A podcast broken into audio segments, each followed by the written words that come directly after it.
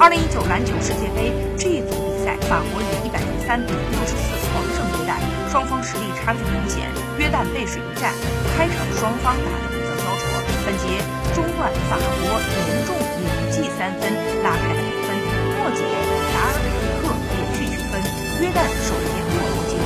四节比赛，虽然阿巴斯命中三分，对约旦继续追分，但最后约旦陷入得分荒，法国打出一波十四，半场结束的时候将领先的优势扩大到了十几分。此役过后，法国和多米尼加已经两战两胜，提前出线，而德国和约旦两战两败，遭遇。